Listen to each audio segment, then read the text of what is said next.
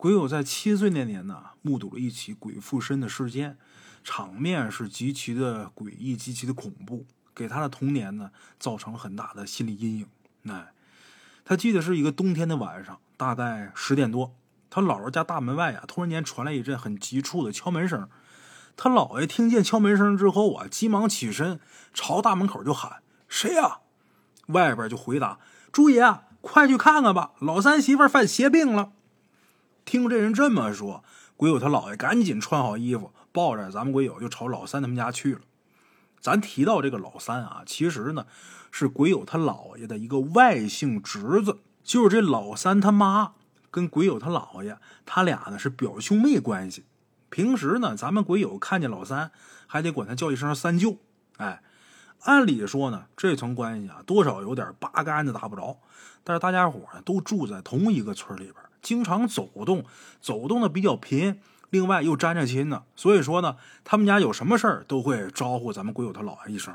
哎，鬼友跟他姥爷来到老三家的时候，他们家主屋外边都已经挤满人了，爬门框上一大群，爬窗户上的一大堆。他姥爷抱着他呀，费好大劲儿才穿过人群。等到他们进屋里的时候，这时候眼前的情景啊，把咱们鬼友给吓一跳。他就看见这老三的媳妇儿啊。这头发呀特别凌乱，盘着双腿直挺挺的坐炕上，目光呢特别狰狞，直勾勾的盯着眼前那么看。他面前这会儿有仨老人，这三位老人呢都是在这炕沿边上啊搭个边在那坐着。这三位老人呢都是村里边上了岁数、德高望重的老人。哎，鬼友他姥爷来到炕沿边上，小声就问：“这是咋了？”其中一个老人就说：“呀，哎。”不知道被哪个死鬼上身了，刚才呀折腾一波了，没问出来什么，再等等看吧。于是鬼友他姥爷转身把咱们鬼友啊放到人群前面，就在咱们鬼友这双脚刚落地的时候，他姥爷不是抱着他吗？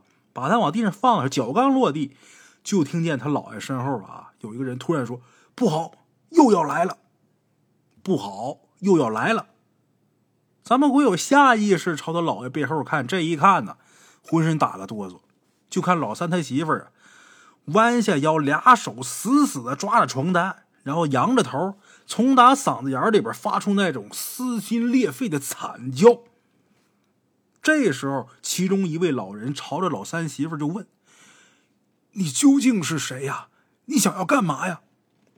没想到老三媳妇说话了，以一种极其低沉的语气说。我要抠瞎这个挨亲刀的眼睛。说着话，举手就朝自己眼睛就抠。好在旁边一老人呐，察觉的比较及时，一把就把他手给抓住了。哎，可是老人这一抓，这老三媳妇啊，好像是得了劲儿似的，整个人呢开始在炕上打滚鬼友他姥爷一看这情况，赶紧喊来门口几个年轻人，合力把老三他媳妇给摁炕上。这时候，鬼友他姥爷说：“呀，听刚才那声音，哎，好像是我们朱家姐姐那声音呢。哎，就是老三他妈，老三他媳妇的婆婆，哎，朱家姐姐。鬼友他姥爷这话一出，大伙儿一品，刚才老三他媳妇说话那声音，虽然说低沉嘶哑，但是整个说话的语气似乎还真跟老朱家老太太一模一样。哎。”这时候，鬼友他姥爷说：“姐，你有什么委屈你就说出来，我能办的，我尽量给你办了。孩子们也不懂事，以前的事你别计较了。你看你大孙子还那么小，以后这日子，这活人不是还得往下过吗？是吧？”哎，鬼友他姥爷说这么一番话，也奇怪了。鬼友他姥爷这番话刚说完，就听见。老三他媳妇儿原本那粗犷的声音啊，那喘息声音变得很平缓了。大概两三分钟之后，这老三媳妇儿张嘴说话了，没什么特殊的要求啊。说什么呢？说给我两碗水，我喝完就走，就要两碗水。鬼友他姥爷急忙喊人到厨房端了两碗水，然后说：“姐，水来了，喝吧。”与此同时啊。鬼友他姥爷也示意那仨年轻人摁着他呢嘛，撒开吧，啊，松开吧。大家伙刚撒手，老三他媳妇一个猛子坐起来，端起水碗，一口气把这两碗水都给喝得干干净净。紧接着，随着这俩水碗落地，老三他媳妇一扬头，这人就躺炕上了。哎，附体的这死鬼就走了。啊，接下来的日子呢，老三他们家呀回归平静了。但是就在大家伙以为这事儿啊就此结束的时候，有这么一天晚上，老三他媳妇儿啊又一次被附身了。这一次，老三他媳妇就跟发疯似的满院子跑，一边跑还一边大叫。大家伙不管怎么劝、怎么说，任何作用都不起。谁说什么也不好使。只要是有人靠近他，他肯定就龇牙咧嘴的朝人大喊大叫的。哎，这时候有一位老人说呀：“实在不行。”找刘瘸子吧。咱提到这刘瘸子是他们隔壁村的一个阴阳先生，这人呢有能耐，附近几个村子的大神小鬼啊，据说都跟他打过招呼。哎，这老人刚说完，老三呢就赶紧摆手说不行，为什么？他媳妇这会儿是被谁附的体啊？被他妈。哎，老三说刘瘸子要是来了，我妈得遭罪。啊。这时候，鬼友他姥爷听见这话，上前朝老三这屁股就踢了一脚。活人重要还是死人重要啊？你想亲眼看见这活人被死人折腾死啊？老三挨了一脚，也算是明白了，这才慌慌张张的张罗着去隔壁村找这刘瘸子。哎，这时候人群当中有人呢，就叹气：怎么的呢？看来这婆婆呀，是不把这儿媳妇给折腾死不罢休了。为什么这么说呢？这话得从哪两个月前说起。那天下午啊，老三慌慌张张的冲到鬼友他姥爷家，说自己老娘不见了。那时候他老娘还活着呢。鬼友他姥爷就问怎么回事啊？老三就说呀，这几天呢，他出了趟远门，今儿是刚回家。回家之后，他媳妇就说他妈已经三天没回家了。鬼友他姥爷一听这事儿，指着老三鼻子。想骂他也骂不出来，因为他出门了，肯定是他媳妇跟婆婆闹什么别扭了呗。指他鼻子，你呀，嗨，拿了一件外套，哎，跟老三一起就出门先找人呢。哎，鬼友他姥爷回家的时候已经是半夜十一点多了。他一进门，鬼友他姥姥上前就问：“人找着了吗？”鬼友他姥爷摇摇头说：“该找的地方都找了，附近几个村子的亲戚家也都问了。”谁都没见过这老太太。鬼友他姥姥说：“你说，这都七十多岁的人了，眼睛还看不清楚，他能上哪儿去？”鬼友他姥爷卷一根老旱烟，抽两口说：“呀，估计要出事他姥姥说：“我今天听村里人说呀，老太太走的那天，这婆媳俩呀闹得挺厉害的，锅碗瓢盆都扔一院子。”你说这老太太，她万一要是想不开，干了什么傻事儿，那老三不得抓瞎呀？这老三也是的，你说一天就知道耍钱，跟他说多少回了，好好跟他媳妇说道说道，谁家婆媳过日子跟他们家一样？嗨，没辙啊！简单结说，第二天一大早，鬼友他姥爷再一次出门帮着找这老太太，找老三他妈。也是鬼友他姥爷的表姐，一直找到傍晚呢，七点多钟，突然间老三家的方向传过来一阵男人的哭嚎声。没一会儿，鬼友他姥爷就回家了，把家里边半袋米扛起来就要往外走。老太太就问说：“怎么的了？人找着了？”鬼友他姥爷点点头说：“找着了，但是人已经没了。这米呀，先给他们家救救急。”哎。说到这，大伙可能不明白，那死人了，干嘛扛半袋米去呀？在过去那个年头啊，尤其是在农村啊，有这种事儿，就突发的这种事情啊。之前前面鬼友他姥姥不是说，你说万一老太太想不开，那老三不得抓瞎呀？就是说老太太真想不开，干了什么傻事儿，你说你找着尸首，那家里边不得忙活丧事儿吗？忙活丧事儿，你家里边又什么都没准备，你没有准备，那可不就抓瞎了吗？这会儿他姥爷回来，把家里的半袋米扛着就往老三他们家去，就是这老太太找着了，但是老太太死了，老三他们家得办丧事这半袋米先给他们家扛去救救急。哎，鬼友他姥爷扛着这半袋米，说完就出门了，把这米给送过去，应应急，该怎么办丧事怎么办？这白事该怎么弄怎么弄？没用几天功夫，老太太该发丧发丧，该下葬下葬。那么说那天大伙是怎么找着这老太太的呢？在哪儿找着的呢？后来鬼友他姥爷说呀，当时他们已经找遍所有地方了，都没有找着这老太太的踪影。最后有人就说，在村后边这山里边啊，有一片他们家的高粱地，那地里边有一个瓜棚，那是老三他爹生前搭的。那时候老头每天早上呢，都会带上干粮到那儿去干活，经常一待就是一天，然后累了呢，就在那棚里边歇一歇，在那吃点东西。到后来得病，这人死，是不是老太太想老头了，然后去那儿了呢？果不其然呢。等鬼友他姥爷他们到瓜棚的时候，这老太太呀正躺在瓜棚在土炕上，穿的整整齐齐的，穿戴整齐。这会儿人早就已经咽气儿了，身边扔着一个装过农药的空瓶子。老太太喝药死了。哎，这感情是跟儿媳妇两个人关系不好。哎，儿子呢？正好出门，他跟儿媳妇俩人吵架。老太太一气之下买了农药，来到她丈夫生前搭这个瓜棚里边喝药自杀了。哎，老太太呢也挺可怜。到了临了呢，送终的呀是自己死去多年的老伴儿。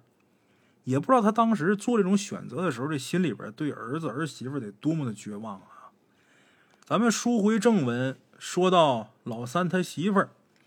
第二次被她婆婆附体儿，哎，大伙儿这不是商量好了吗？找刘瘸子。大概一个小时以后吧，老三把刘瘸子给带回来了。就看这刘瘸子来到老三他媳妇面前，从打包里边掏出一张黄纸和一个大印，然后拿起这个大印，啪啪在这个黄纸上盖了几下，然后喊：“给我拿一碗水。”之后把这黄纸点着之后，这黄纸化为灰烬。让几个年轻人把老三他媳妇这嘴给掰开了，紧接着把这烧符的纸灰一抓，就给塞到老三他媳妇嘴里边了。然后迅速接过这水碗，咕咚咕咚把这碗水都给灌嘴里边。老三他媳妇被这纸灰和这个水给呛的呀，一直咳嗽。这时候刘瘸子对着老三他媳妇就说：“你该去哪儿去哪儿啊，这不是你常待的地方。”也奇怪了，刘瘸子这一顿操作猛如虎。然后他老三他媳妇还真就平静下来。这时候刘瘸子把老三他媳妇的眼皮给翻开了，看了几下，然后说没事了，把人抬屋里边歇着吧。老三他媳妇啊被抬进屋之后，老三呢就问刘瘸子，就是刘先生，你看这事儿以后怎么办呢？总这样也不行啊。刘瘸子说：“你妈呀，她心里边怨气儿深，她喝药死的，跟你媳妇儿不顺心，赌气死的，她能没怨气吗？”你这样吧，你从打明儿开始，在你家里边给你妈设七天的灵堂，你们两口子呢，每天跪灵堂前面带孝，然后画七七四十九张灵章，之后啊，应该就没事啊。烧符，就这样交代完之后，刘先生呢，就让老三给他送回村。至于说后来老三他媳妇到底还有没有被附过身？咱们鬼友说他也不知道，因为他在他十二岁之后啊就离开他姥姥家了。反正是七岁到十二岁这之间这五年是没有出现过这种情况。你哎，这故事说到这儿啊，估计有好多好朋友都得说这老三他媳妇儿忒不是东西了啊，把他老婆婆都给气喝药死。其实这事儿呢也不见起说就是谁对谁错。列位您可听好了，这一家人在一起过日子，没有什么对错之分。这东西呢，也不是说这个儿子儿媳妇就必须得孝顺这老婆婆，也不是说这老婆婆她就一定是啊什么都通情达理，然后这儿媳妇就那么不是东西，就给她气得喝药死。有那么句话叫一个巴掌拍不响，其实我认为这句话呀太有道理了。就任何事情你单方面想如何如何是不存在的、不成立的，肯定是这边说一加一等于三，那个说一加一等于五，然后两个人意见不统一，最后矛盾越来越大，其实就是一个一加一等于二的事儿。哎，咱们中国这个婆媳关系啊，上上下下几千年了，有的特别和睦、特别和谐，但大多数关系呢都不是说太好。大家可以去细品啊，这个婆媳关系好与坏，这家的丈夫、这家的儿子、这个男人，他起到了至关重要的一个作用。哎，不管说从各个方面来说，有的比较圆滑的，婆媳之间稍微有一点矛盾的话，他能很从容、很完美的就把这问题给化解了。有那个倔哄哄的啊，我就向着媳妇儿；有的我就向着我妈，那家里边不太和谐了。这个男的起到了一个至关重要的作用，哎，怎么去处理自己老娘和自己媳妇儿中间这微妙的关系？除此之外呢，这个男人的原生家庭和他自己新组建这个家庭，两个家庭的观念是否一致，这也会直接影响婆媳关系的。比如说原生家庭的父母啊，这个父母的观念就是说我绝对不会去拖累孩子去，我自己早早的就把我自己后路已经想好了。就比如说我已经攒好钱，我已经买好保险了，我老的时候呢，我就去康养院，我也不用你儿子儿媳妇来照顾我，那自然也就没有什么矛盾了。你们愿意来看我的话，你们一个月来一次；不愿意来的话，你一年来一次。实在不愿意来的话，你我不用你看我，我心灵上也不需要有什么寄托。他如果有这种观念的话，那婆媳关系不带不好的。人家不会掺和到你的生活里边，那你说这个当媳妇的，她能挑出这个婆婆什么毛病呢？又比如说，这媳妇的观念很传统，她就认为这公公婆婆我就应该赡养，哎，他在我们这住就是在我们生活就是天经地义的。那婆媳关系呢也不带差的，就怕什么呢？这两者，这男的的原生家庭和他后组建的这家庭，双方观念不一致，人家。呃，新组建这家庭，这个媳妇儿的想法很前卫啊，就是你老人我是要赡养，但是呢，你可以去养老院，可以去康养院，我们呢也可以定期去看你，我也可以给你拿钱给康养院都没问题，但是你不能干涉我的生活，不能插足到我我的生活当中，我的家庭当中。就比如说，我说这个碗应该选一个红色的，你非要选一个绿色，这矛盾就出现了。为了避免这样的矛盾，你就不要来干涉我的生活。但是这个婆婆的观念又是，那我的儿子。啊，你是我们家娶来的媳妇儿，那我是老辈儿，我说的就要算，那搁一起那不太好。但是咱们中国的这种婆媳关系，这两个家庭往往都是这样的。